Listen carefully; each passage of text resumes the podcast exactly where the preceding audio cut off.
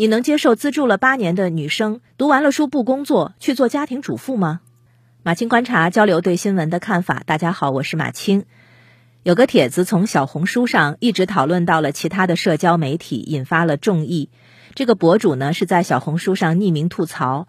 呃，他说自己是从农村出来的女生，知道在有一些重男轻女的环境里，女性坚持读书不容易。于是呢，他持续了八年时间资助了一个女生，资助但是不打扰，没有要求对方向他汇报成绩什么的。后来呢，他接到了女生的短信，他就问近况如何，工作怎么样。这个女生说她没有工作，正准备结婚。第二天，女生就跟他详细解释了自己的处境和选择，说自己没有好家庭，毕业院校也一般，自己只有年轻貌美这一个优势了。碰到了一个大他十三岁而且富有的男子，他认为这是改变人生的机会。这个男子着急要孩子，所以呢，他想着赶紧结婚，然后生几个孩子，不工作了。资助人说，他听到了这个女孩的计划之后，有一种说不出的感觉。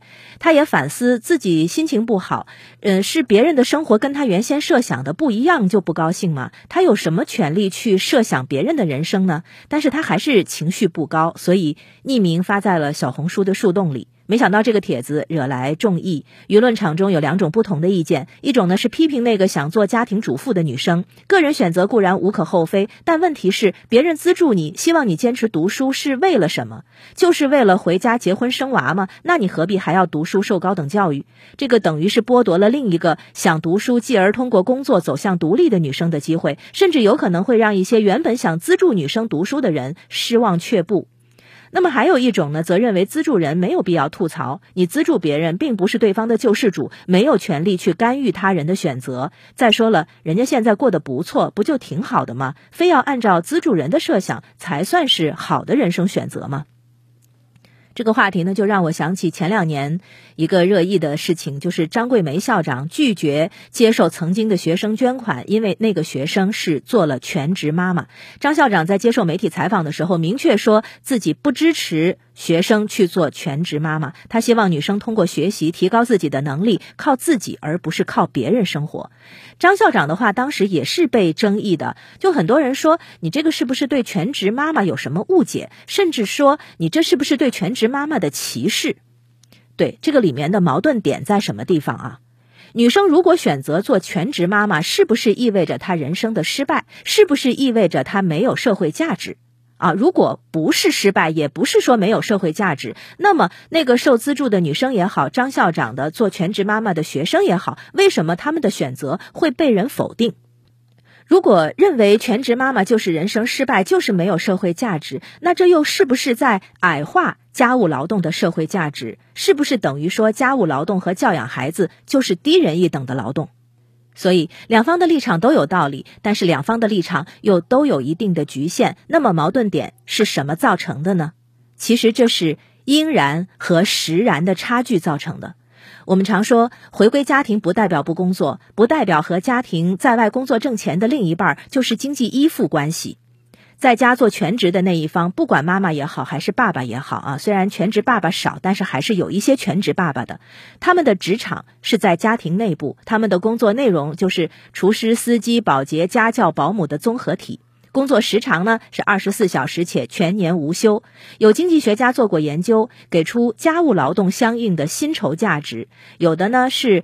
呃，在外工作挣钱工资的三分之二，有的直接给出了一个超出月薪一万二的数值。那不管具体数值多少，家务劳动也是社会劳动的一部分。好，这是理论，实际如何呢？实际上，这份薪酬无处兑现。当家务劳动变成一方的全职工作，就意味着原本应该分摊这个工作的另一半，反而变成了发工资的老板。而且这份工作还不归劳动法管，夫妻之间的关系嘛是受婚姻法约束，家庭收入的一半就是全职一方的劳动报酬。但是，正如打工的人跟老板关系不对等一样，全职服务家庭的那一方很可能由于没有办法掌握财政大权，而很容易变成被矮化的一方。全职在家劳动的人不仅缺乏足够的物质支持，更糟糕的还有精神上的矮化。我采访过一位全职妈妈，她最怕的就是社交场合，因为她会产生很深的隔阂与挫败感。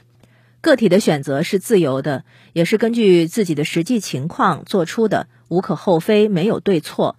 但资助人也好，张校长也好，他们的观点其实已经脱离了个体命运，而是看向了更广阔的社会，看到了个体选择之后是更自由还是更不自由的未来。